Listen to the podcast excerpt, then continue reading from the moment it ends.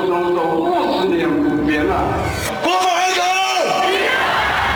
韩国人，民国，韩国人将依法制定香港特别行政区。他曾是英国的殖民地，他走进回归中国的洪流。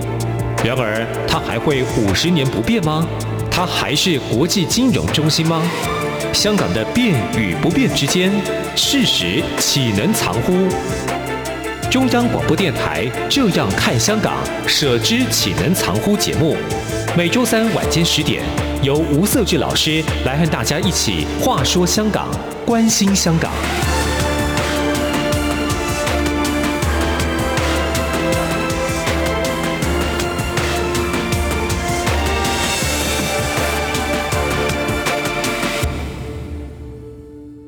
各位听众，大家好，这里是中央广播电台台湾之音，你所收听的节目是《舍之岂能藏乎》，我是吴瑟智，欢迎您的收听。呃，我们长期以来对于整体的国际形势哈发展都非常的关注。那当然，台湾不管从自己的经济的能量或者是政治制度来讲，在国际上其实很多国家非常的重视，甚至肯定台湾过去发展的一些历程。当然，我们还是有需要更加努力，不管就经济发展的部分如何去深化。或者是能够进一步的去创心等等，那政治上也更是如此哦。如果让民主能够更成熟，能够更加的稳定，这个也是目前台湾在国家发展过程当中非常重要的课题。这也是目前许多国家，尤其许多民主国家都会面对到问题。如果在经济、政治上能够让国家进步，能够更往前走。好，我们今天呢，也就是要来谈谈比较政治上的问题啊。这几年台湾的青年人参与政治的热度一直在提升。这二零一四年开始的太阳花运动，到二零一六年整个政治上的一个翻转。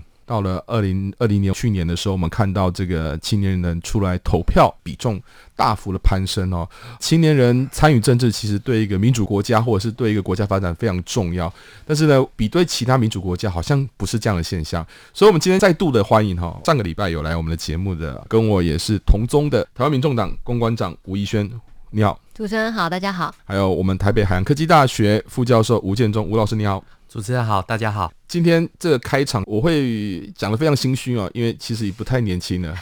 但是我想两位都还很年轻。尤其宜轩是这个年轻的世代，未来也是政治上的明日之星哈。我想政治的参与其实真的需要很多年轻人来投入。这个投入不一定是你要从事政治工作啦，但是你可以对于你的公共事务，或者是对于整个国家发展，或者是说对于投票等等哈，如果能够更积极的参与，或者是说有一些热忱，其实它对于整体上我们的国家发展来讲是非常正面的。那尤其民主国家最容易遇到问题就是说，透过投票。来决定公共事务，好像会让很多人觉得好像不容易那么容易实现他的政治目标，在政治学上叫做政治效能感啊。那这政治效能感的意思就是说，这个政治的参与是不是能够达到我的目标？这个差距上，在许多民主国家里面会看到一个现象，就是说好像差距越，越大，而使得迫使他们。降低了投票率，或者是他们不愿意去参与政治。可是我们从台湾这几年看起来，好像这样的一个呃现象在台湾不容易发生。虽然很多人讲说啊，我对政治没有兴趣啦，或者是说啊，我又不能改变什么。可是实际上，当你要投票的时候，哇，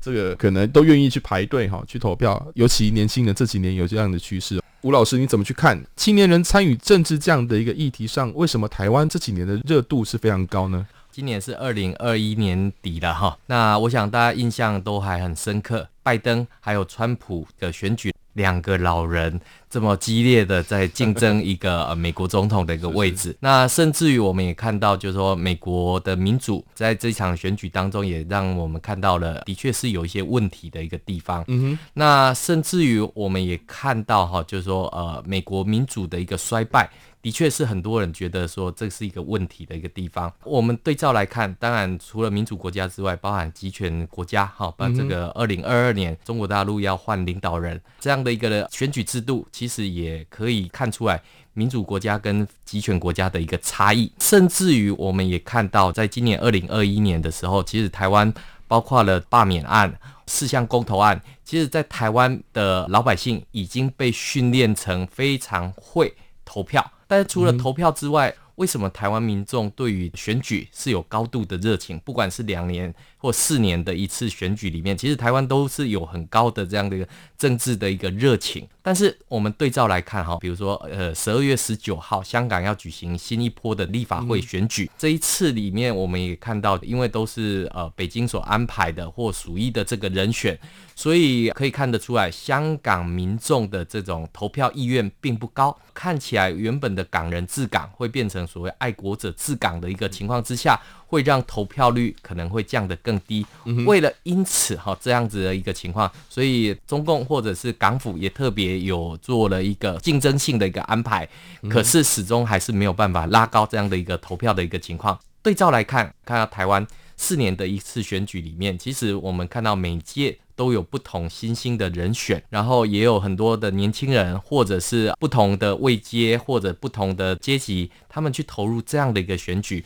然后透过民主的制度里面去进行这一些的投票。而台湾没有像一些国家哈，在民主转型的过程当中。退潮了，台湾反而是一个逐步的在政党轮替的过程当中，政权稳定的呃这样的一个呃换届，这是台湾民主政治的一个成熟。但是这个成熟背后不是理所当然的，我们看到我们有非常艰辛的过去。不管是威权时代转型到民主时代，进入到民主时代之后，大家自由、开放、多元之后，如何变得更有公共性的一个部分？嗯、我们看到几次的选举下来，的确也让台湾的这样的一个民主制度。所以我觉得，就是说，刚刚主持人也提到这样的一个青年参政也好，或者是台湾的民主制度，其实我一直很想讲一件事情，就是说，如果你觉得美式的民主不好，那又觉得集权的制度不好的时候，其实台湾。是国际社会的一个新的选择，所以我们可以看到，就是说台湾呃，不管是总统的选举，或者是立法委员，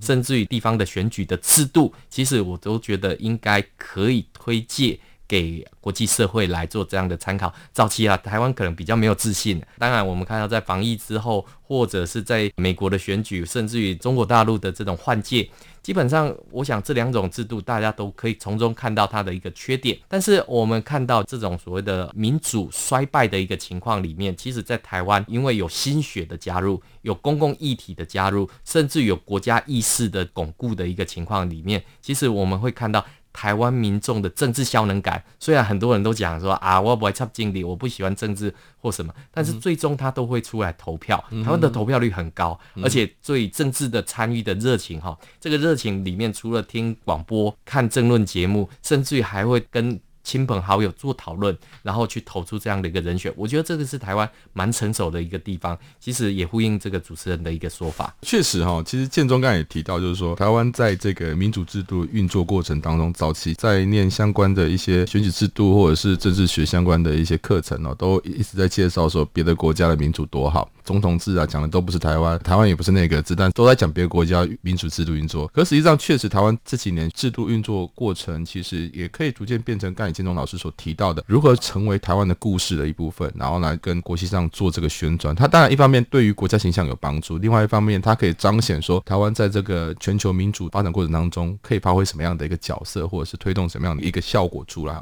其实我蛮好奇，就是说其他国家在这个青年参与的部分到底遇到什么样的问题啊？因为确实台湾的青年不管从投票率或者政治参与或公共议题的参与，其实非常的热忱。不管我们看到即将在几天之后要进行的公民投票，或者是说罢免，或者是补选啊，或者是正常一般的选举，其实青年人的角色一直都扮演非常重要。不管是候选人或者是投票这部分哈，难道我们台湾这么特别吗？其他民主国家在这部分有什么样的一个现象值得我们来观察呢？因为我是年轻人啊，所以 我在在代表这个讲应该蛮有那个代表性的。不过我是在想哦，就是说，因为我们平常在接触政治比较多，所以说我们身边的同温层会关心公众事务的当然比较多。嗯、但是其实像刚刚老师讲，其实台湾的参与能力很高。可是我们如果再细分哦，把它分成说是二十岁以上跟二十岁以下的话来看，嗯、或许可能还是有一段的差距。我们先来讲。日本好了，我最近看到那个日本有一篇新闻，他在评论哦，在写说日本众议院在改选的那一段时间啊，其实呢，他们有一群艺人哦拍那个影片，然后呼吁大家出来投票。哎、嗯，这个是一个很特别的事，因为在台湾来说哦。也很少会有艺人主动跳出来，艺人不愿意啊。艺人对，对，对不想沾边。对对 对对，艺人来说，其实日本也是一样。对他们来说，可能不要谈政治，因为政治很敏感，然后政治很容易被贴标签呐、啊。对、嗯，所以说对艺人来说，其实他们很少在讨论政治。那当然，在这个现象出来之后，大家觉得哎很意外哦，就是说哎怎么还会有这么多的艺人出来响应？当然，他不是叫你说哎要投谁啦，他是说希望鼓励年轻人哦出来投票。当然，那样子的影片就发挥了效果，因为年轻人觉得，哎，这些艺人们是我喜欢的人，我自然而然会去看他们在讲什么。对。可是，当然也有人做调查，就是说在呃年龄层上面的分布来说，十八到二十岁，因为是日本现在是十八岁已经可以投票了吧？哦，所以。十八到二十岁的这个收看的年龄层还是相对来说偏低，可是他们的这个人数上面其实也是有一千八百一十七万人口哦。日本的十五到二十九岁这中间有一千八百一十七万人口，但是他说在影片观看上面哈，在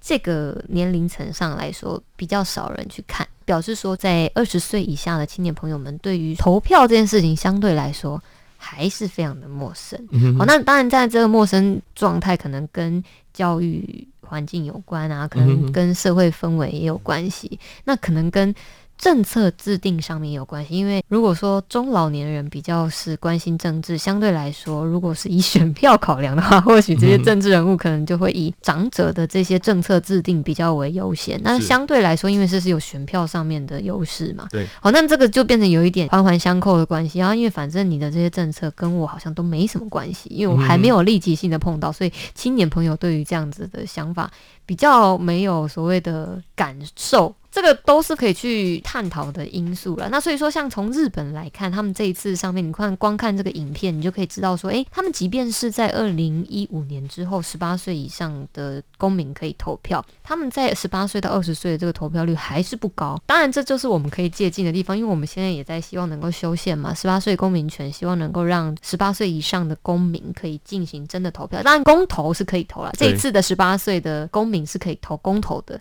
但他不能在二零二二年的时候的投票权，对，对他不能选人，可是他可以选议题哈。嗯、所以当然台湾有它珍贵的地方，就是我们的民主制度其实是我觉得像刚主持人说的哦，可以作为借鉴的地方。嗯、但我们当然还可以去思考说，大家在推动这所谓青年参政的时候哦，是不是还有我们可以去关心跟关注？或许要如何引发青年人的共鸣，也是一件非常困难的事。嗯、但是我觉得像日本这个例子就非常的好，这些艺人们自主性的出来，可是我不知道台湾有没有这个环境可以让青年朋友们喜欢的。好，假设网红好了，嗯、现在的网红其实应该也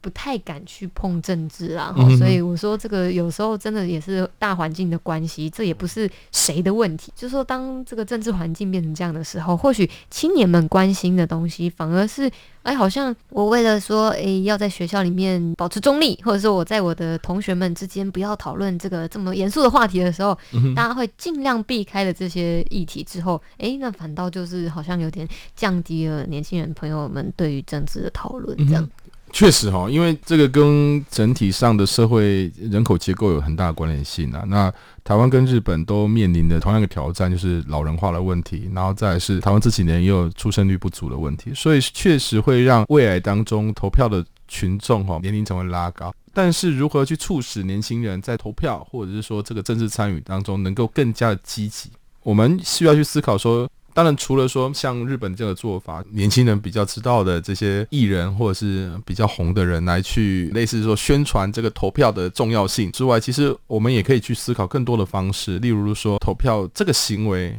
对年轻人来讲，他会不会感受到这个决定会影响到我的未来？为什么议题上会容易？因为议题是最直接的，选人很难看得出来。不过，如果我们再回想到去年的这个总统大选，为什么年轻人因为投票当时的环境背景？他所行做出来，年轻人会对于投给人或投给政党这个决定，他会思考这个可能对他的影响会是什么，或者是对他当下的形势的判断会是一个很重要的一个表现之一。哈，好，我们先休息一段时间，再回到节目里面来。台湾之音，给你最有 feel 的声音，中央广播电台。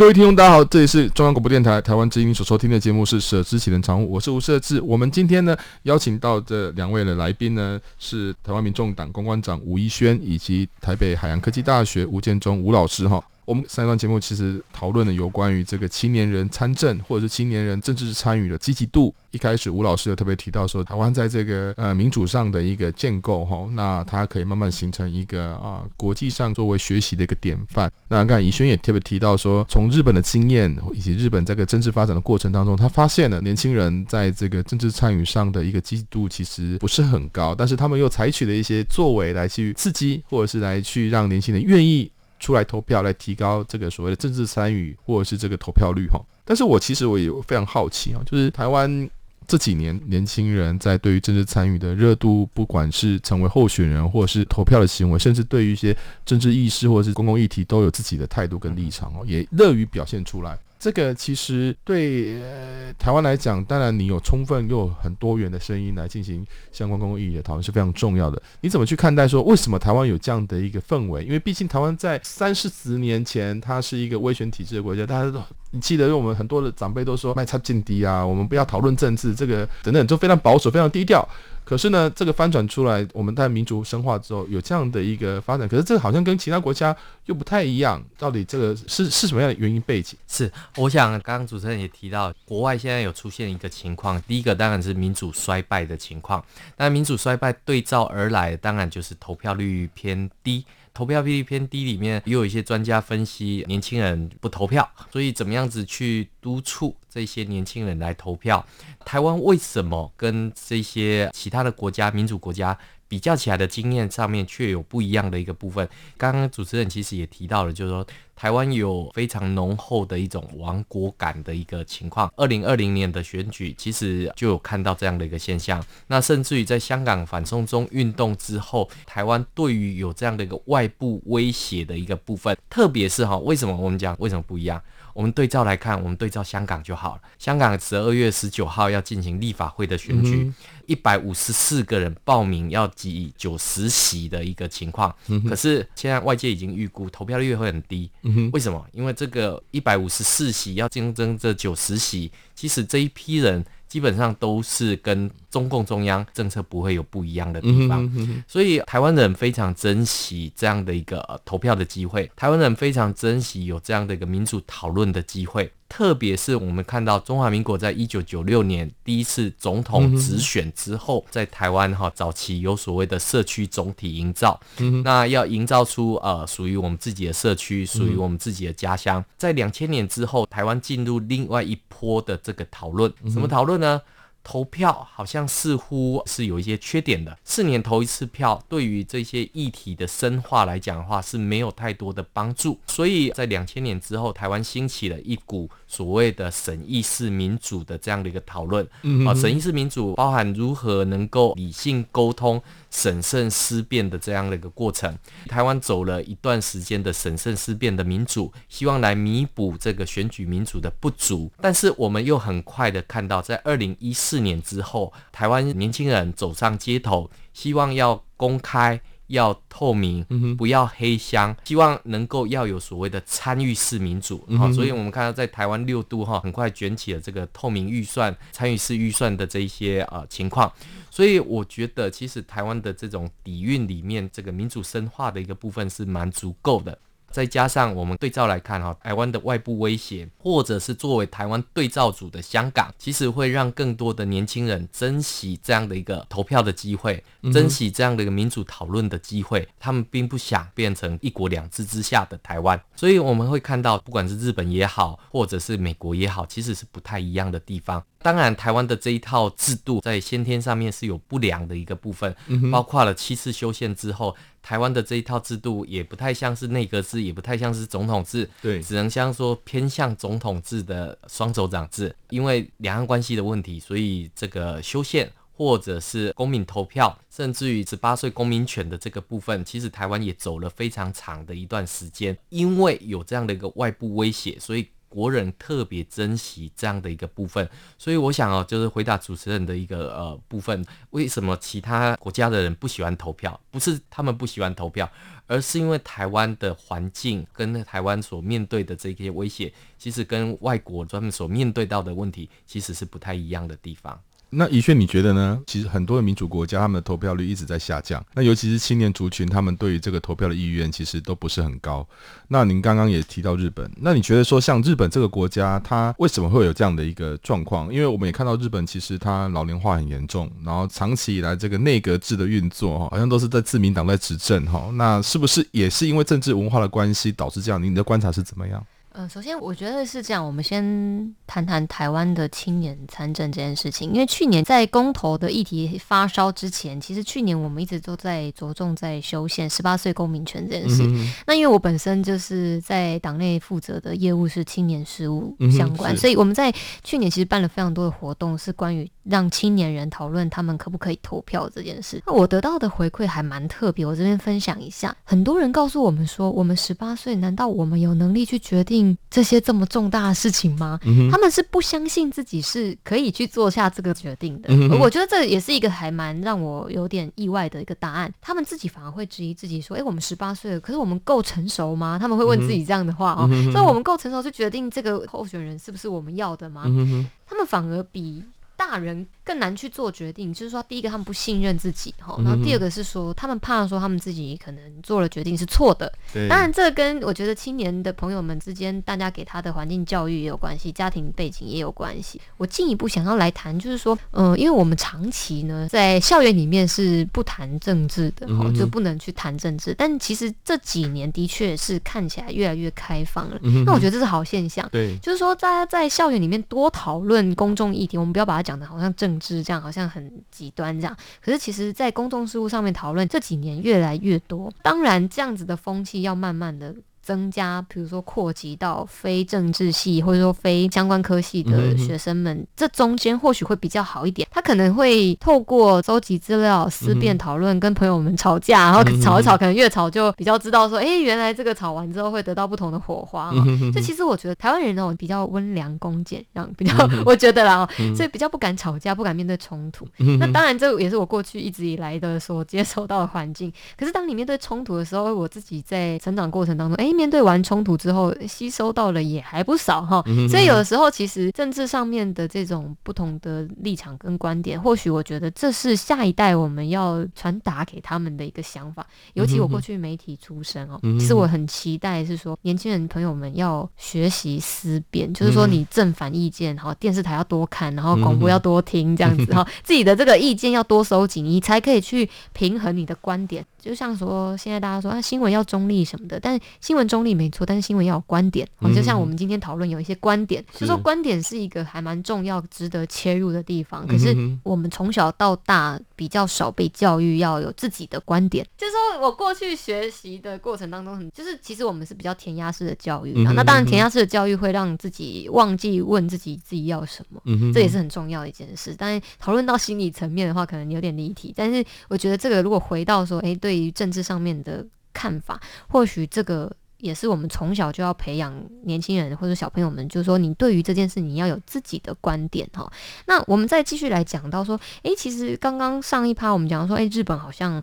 嗯，年轻人的投票率很低。我自己有一些朋友在日本工作，他们其实也跟我们的回馈就是说，日本的年轻人比较少在关心政治上面的话题。当然跟他们长期呃执政的那个制之间的这些执政有关。但是我想还有一部分是可能是他们顾着养活自己就来不及了，然后没有时间去关心。比较公众上面的讨论，议题上的讨论，嗯、那当然这经济是一个问题。第二个是说，他们也有跟我们一样的面临到一样问题是，他们曾经也有民调做过，说，诶，你认为自己有能力去投下这一票？你有，就是说你有这个解决的能力吗？或者说你对这个社会有这样子的责任吗？嗯、其实这个民众公民，这年轻人对于这样子的问题都是比较无感的、哦，嗯、就是说他们对于自己是不是已经是大人，足够有这个能力去投这个票，他们其实也是没有信心。所以同样。我们看到在台湾得到的回馈跟日本的民调其实是有相呼应的，嗯、所以说在讨论年轻人要不要去投票，或者说年轻人的低投票其实我觉得那个也是跟过去成长背景啊，或者是说我们给他们的生活环境也有关系。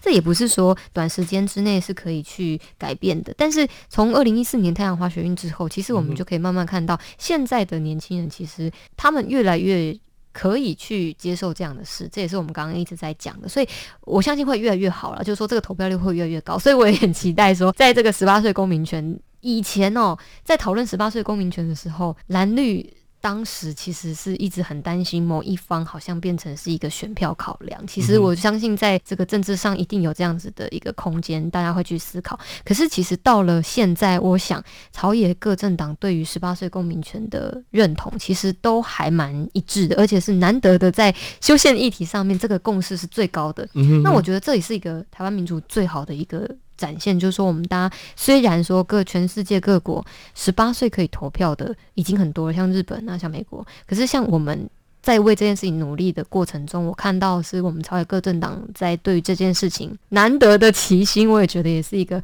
蛮好的事情哈。日本的学者有一些建议啦，说如果你要让这些年轻人多投票的话，有没有可能说，比如说通讯投票，手机就可以投票，让他不用哦特别跑出去啊？这是一个他们的想法，就是说是不是能够在手机或电脑上投？诶，但我们其实也一直有在倡议这件事情，是通讯投票这件事情到底可不可以行哈？然后再来就是说多一点跟年轻人有关的政策主。章再来，他们也提到多增加一些年轻的候选人，诶，这台湾就蛮多的，对不对？所以其实我觉得台湾在这一块上面，让政坛新陈代谢，我觉得是很重要的一件事情，就是让年轻人多一些可以出头的机会，让年轻人诶站出来，诶让这些跟他可以产生共鸣的年轻朋友们也会觉得你都可以关心政治了，为什么我不行？其实我拿我的例子来说好了，我其实看到很多跟我同年纪甚至年纪比我小的年轻朋友们在参与政治上面，甚至他们都已经打过选战了。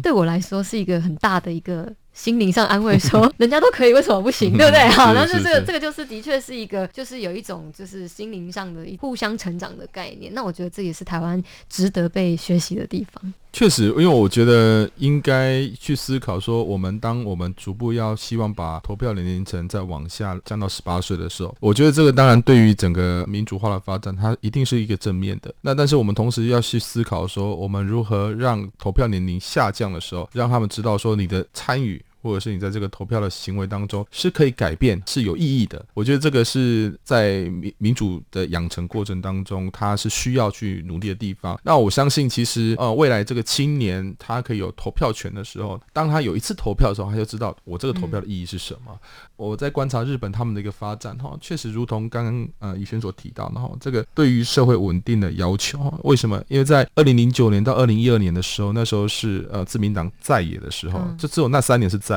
之后就到现在都是自民党执政了。那为什么自民党会一直执政，并不是自民党可以让日本的民众感觉到这国家的革新，而是他们发现了在那三年的执政的时候，让他们原本期待有改变，可是这个改变反而让日本的整个社会或者是经济的发展停滞的。所以他们认为，他说我们宁可不要改变，我们希望稳定。所以这个有可能会是一个如同您刚才提到的一个变相。然后再来是说，我非常认同刚才你提到这个所谓的呃如何让。年轻人在参与政治或者是在投票的时候，能够更加的便捷。我觉得现在我们在一直在讨论数位化的发展哈，那如何数位化可以跟政治来结合，甚至说透过数位能够让民主能够更加的深化，我觉得这是未来发展的一个非常重要的趋势了。因为我们现在其实一直在谈到民主的防御，或者是这个所谓民主深化过程当中，如何去避免其他国家，尤其来自于中国，对于我们利用我们的民主制度来破坏我们的民主发展哦，很多的方式都是从数位的角度去看，因为毕竟中国要影响台湾的政治发展，其实很多，比如说假讯息啊，或相关这些行为，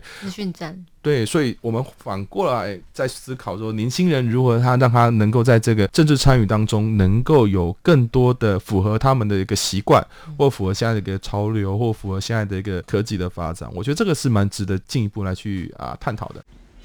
feel 出感动，让爱飞翔，带您认识台湾文化之美，RTI。